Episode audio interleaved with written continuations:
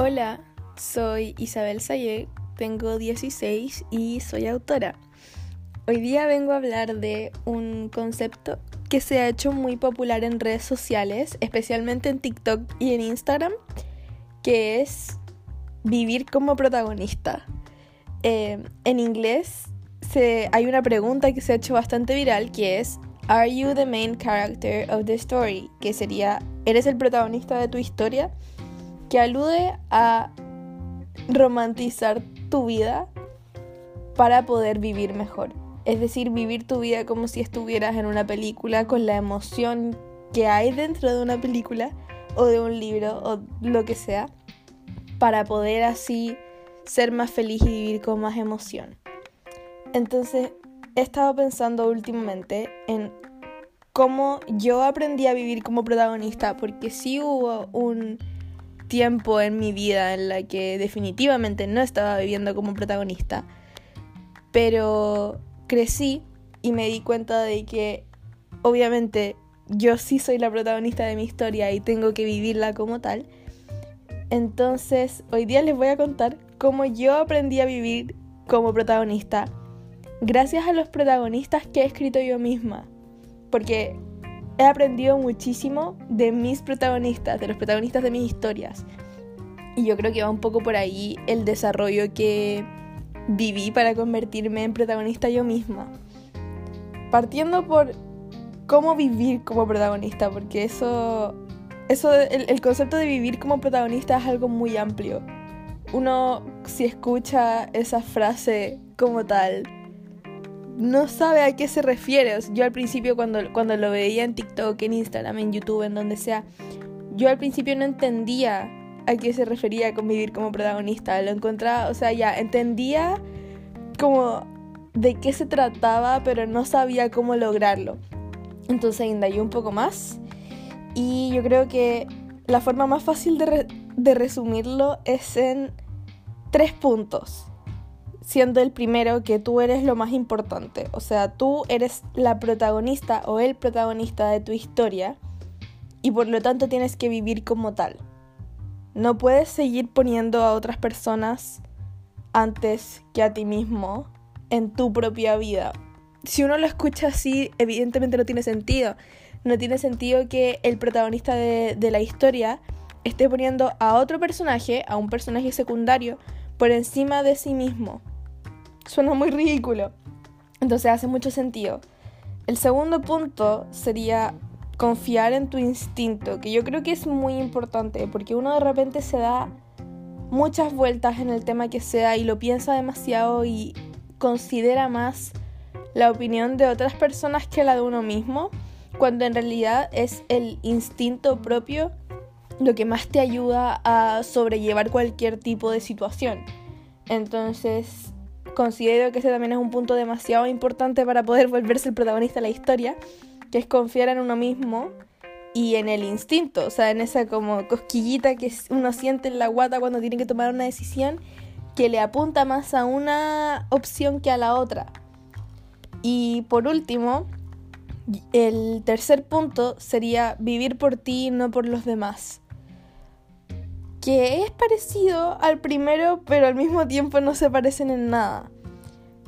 Porque a lo que me refiero con vivir por ti y no por los demás es que dejes de poner el bienestar de los demás por encima de tu bienestar y dejes de priorizar como lo que le gustaría a los demás que hicieras solamente para satisfacerlos, que es algo que yo hice por mucho tiempo, en todo sentido, no solamente en no solamente en, mi escritura, sino también en mi forma de actuar, en mi forma de vestir, en lo que hago en mi día a día.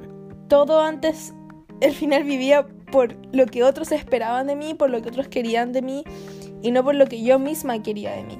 Entonces me replanteé eso, me dije a mí misma, ¿en verdad quiero seguir haciendo esto todos los días? O sea, ¿es esto en verdad lo que quiero y debería estar haciendo ahora mismo? Y me di cuenta que no, o sea, me di cuenta de que yo en realidad no quería estar haciendo eso, no quería comportarme de cierta forma, no quería, no quería, simplemente no quería. Entonces, de a poco fui dándome cuenta de cuáles eran los puntos que, que en realidad sí eran míos propios y no eran algo que los demás habían impuesto en mí. Y mm, resurgí de ahí. Y yo creo que sí me he pegado un cambio desde principios de este año hasta ahora, en donde empecé a vivir más por mi cuenta y no por lo que los demás esperaban de mí. Y literariamente hablando, esto sí fue un cambio muy grande, porque antes filtraba mucho mis libros, mis novelas, mis poemas, mis cuentos, todos. Todo, todo, todo. Lo filtraba por, por miedo a que fueran a, decir, eh, no sé, a que fueran a decir así como, ay, qué vulgar, o ay, eh, tan joven y anda hablando de estas cosas. No sé, me daba miedo que me fueran a juzgar eh, por quién soy, por dónde estoy, por, eh, porque soy mujer, porque tengo la edad que tengo, porque vivo en el, en el barrio que vivo, etcétera, etcétera. Y que basándose en quién soy exteriormente, o sea, cómo, cómo, me ve el, cómo me ve el resto, basándose en lo que, en lo que aparento ser, juzguen lo que hago, que son dos cosas completamente distintas, porque yo considero que lo que escribo, mi literatura, es lo más propio que tengo. No, nunca van a ver nada que sea más propio mío que lo que escribo. Entonces, considero que este es el punto más importante, que hay que vivir por uno mismo y no por los demás, que hay que dejar de pensar constantemente en complacer a todo el mundo y empezar a complacerse a sí mismo, que es lo más importante, porque al final uno mismo es lo único que, o sea, yo misma soy lo único que voy a tener por el resto de mi vida. Cualquier otra cosa, cualquier otra persona puede que a medio camino desaparezca.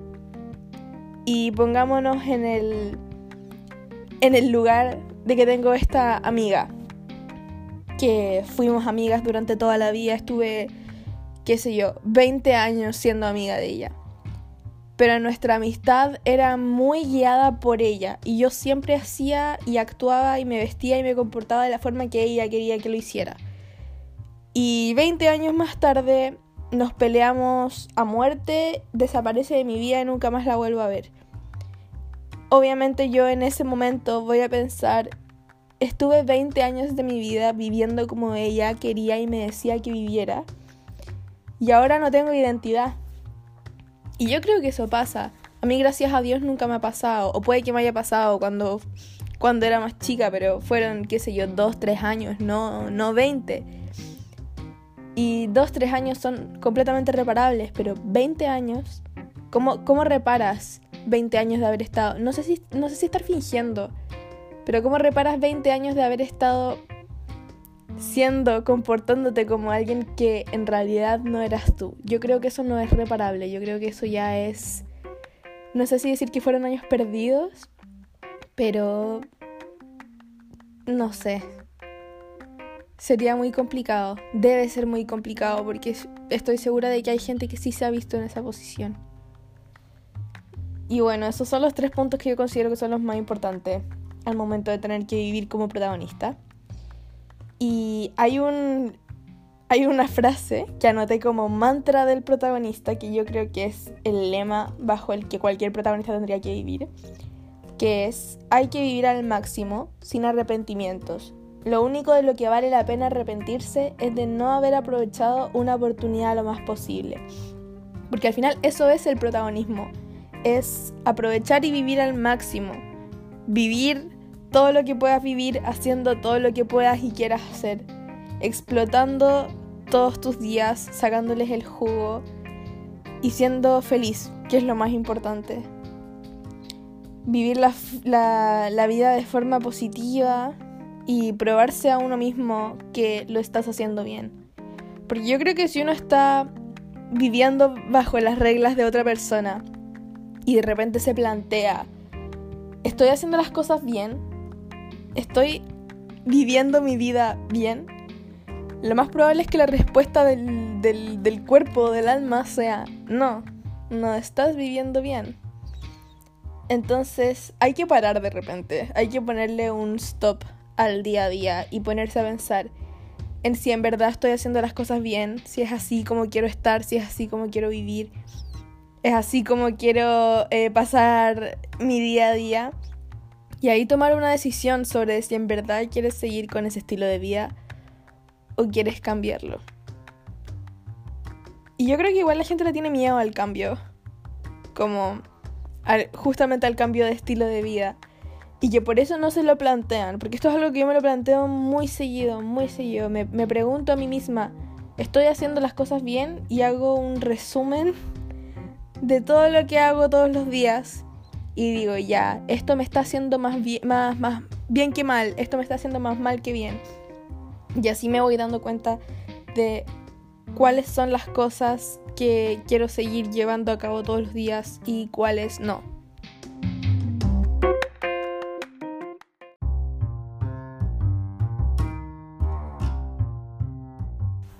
También algo que considero que es muy importante y que la gente también casi siempre olvida es que los protagonistas se equivocan constantemente y tú también te vas a equivocar constantemente. Si uno se declara protagonista, también se está declarando humano y por lo tanto va a cometer errores. Entonces uno no puede esperar una vida perfecta, no puede esperar seguir una línea recta y que todo salga perfecto siempre. Porque la vida no es una línea recta, es más bien una línea en zigzag. Entonces hay altos muy altos, hay bajos muy bajos, pero hay que seguir adelante porque tampoco voy a decir hay una, una luz, un arco iris al final del camino, porque uno nunca sabe cuál es el final del camino y nunca sabe si ese final va a terminar arriba, va a terminar al medio o va a terminar abajo. Pero lo, importante de la vida no es vivir una vida muy, muy alta, siempre muy alta y que sea una línea recta en lo alto porque los bajos también son muy importantes, siempre. Entonces creo que es muy importante para poder vivir como protagonista, tener en claro este zigzag de la vida y saber que van a haber altos, van a haber bajos, van a haber medios, pero que a pesar de que puede que los bajos muy bajos sean una etapa complicada, media oscura quizás, son súper necesarios y los bajos no duran para siempre.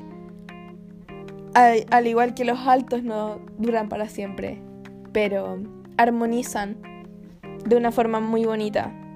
Y la única forma de disfrutar mucho los altos y de sobrellevar los bajos es seguir adelante, seguir avanzando, intentando progresar siempre un poco más. Y de repente vas a parar, vas a mirar para atrás, vas a ver tus muy altos, vas a ver tus muy bajos. Y te vas a dar cuenta de que todo va a haber valido la pena.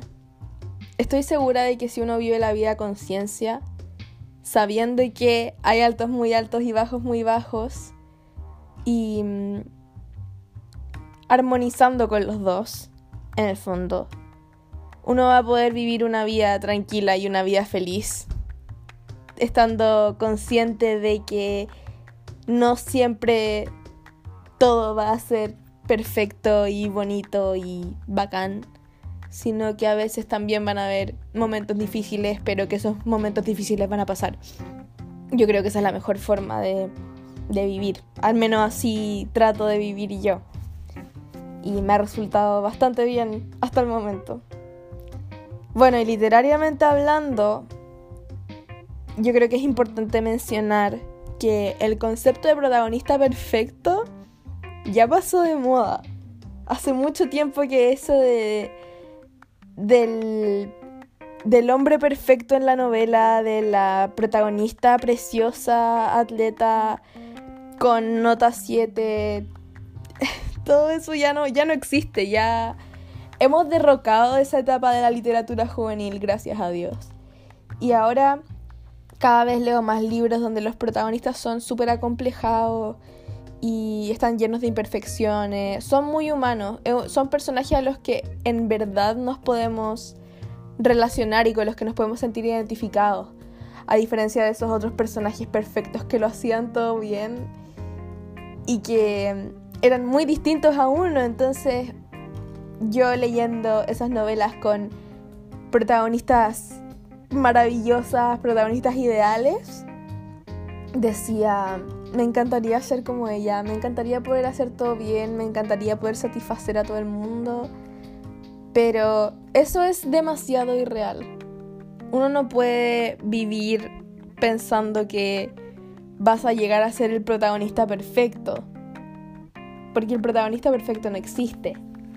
Uno tiene que vivir pensando que va a ser un protagonista y que va a ser un buen protagonista, pero no un protagonista perfecto. Bueno, y como este concepto de protagonista perfecto ya pasó de moda, el concepto de persona perfecta también. Entonces es importante vivir teniendo en mente siempre de que lo que, lo que estamos buscando no es la perfección, es la armonía. Estamos buscando armonizar con el día a día, no volverlo perfecto. Yo no me considero una escritora que escriba personajes perfectos. Y yo creo que si llegan a leer mi novela que está por salir, se van a dar cuenta de que yo no escribo personajes perfectos. Escribo protagonistas que trato de que sean lo más parecido a la realidad posible. Puede que no siempre lo logre porque evidentemente la ficción de repente se sale de la realidad. Esa es un poco la idea de la ficción. Entonces, pero aún así trato de, mm, de que la gente pueda empatizar con mis personajes lo más posible. Cometen muchos errores, eso se los puedo dar por firmado. Mis protagonistas cometen demasiados errores. Igual que yo. En ese sentido sí me parezco a ellos. Que todos cometemos muchos errores. Bueno, y lo que he aprendido escribiendo a estos protagonistas es que si el enfoque de sus vidas es principalmente su propio desarrollo y su propio bienestar, el mío también debería hacerlo. Es muy chistoso que yo he aprendido muchísimo de los personajes que yo misma he creado. De repente leo capítulos anteriores de mis novelas o ideas que he tenido antes, qué sé yo, me pongo como a revisar todo lo que ya he hecho para ver qué es lo que tengo que corregir y qué sé yo. Y me doy cuenta de que mis protagonistas hacen algo que les resulta muy bien, hablando de su día a día o de su actitud, que no se parece en nada a mi forma de actuar en esas situaciones. Y me pongo a pensar en que mi vida sería mucho mejor si actuara como ellos. Y lo he empezado a hacer. O sea, hay un personaje que se llama Theodore Loy, que es, es uno de los protagonistas de Serendipia Antémica, de la novela que está por salir, que siempre, siempre, siempre, siempre, siempre sigue su instinto. Siempre, siempre, siempre. Y yo creo que de los cuatro protagonistas de esta novela es al que más me parezco. En términos de actitud y de personalidad, yo creo que es al que más me parezco. Pero esa característica no es una de mis, o no era en realidad, una de mis características. Yo nunca seguía mi instinto porque me daba miedo, me daba miedo equivocarme. Entonces casi siempre pedía ayuda o hacía lo que la gente iba a considerar que estaba bien, en vez de hacer lo que yo consideraba que estaba bien. Entonces revisando este personaje, analizando este personaje, me di cuenta de que nos parecíamos tanto, pero esta era una característica muy importante en su vida que no era una característica de la mía. Y al darme cuenta de esto, decidí adoptar esa característica. Entonces empecé a intentar seguir a mi instinto más seguido y mi vida cambió. mi vida cambió completamente.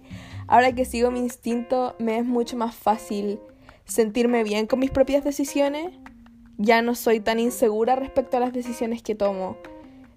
Entonces es muy importante, o sea, ha sido muy importante para mí escribir protagonistas imperfectos porque así yo también me puedo relacionar y puedo em, empatizar con ellos.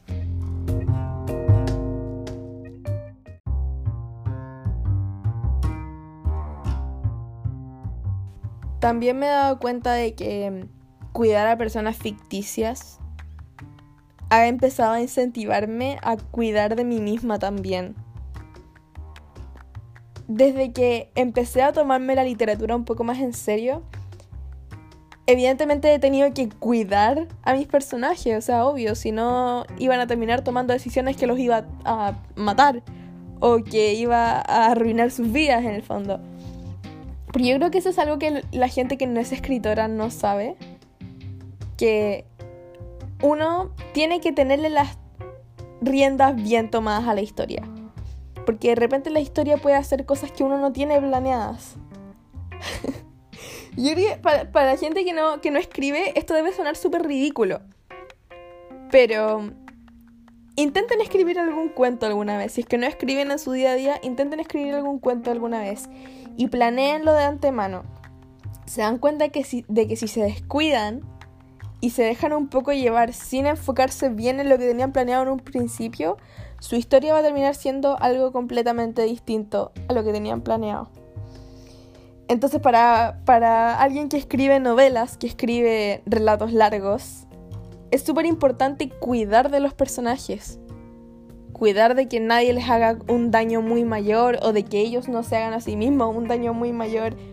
Uno los cuida, como si fueran, no sé si decir mascotas, porque si digo, suena feo si digo que mis personajes son mascotas. Pero son personas, son personas ficticias, pero son personas. Entonces, tener que cuidar de estas personas ficticias también me ha incentivado a cuidarme más a mí, de cuidarme a mí misma como ellos se cuidan a sí mismos. Entonces, a pesar de que mis protagonistas, mis personajes son creaciones mías, he aprendido muchísimo de ellos. Yo creo que más de lo que he aprendido con, con cualquier otra persona de carne y hueso. Suena triste, pero es verdad.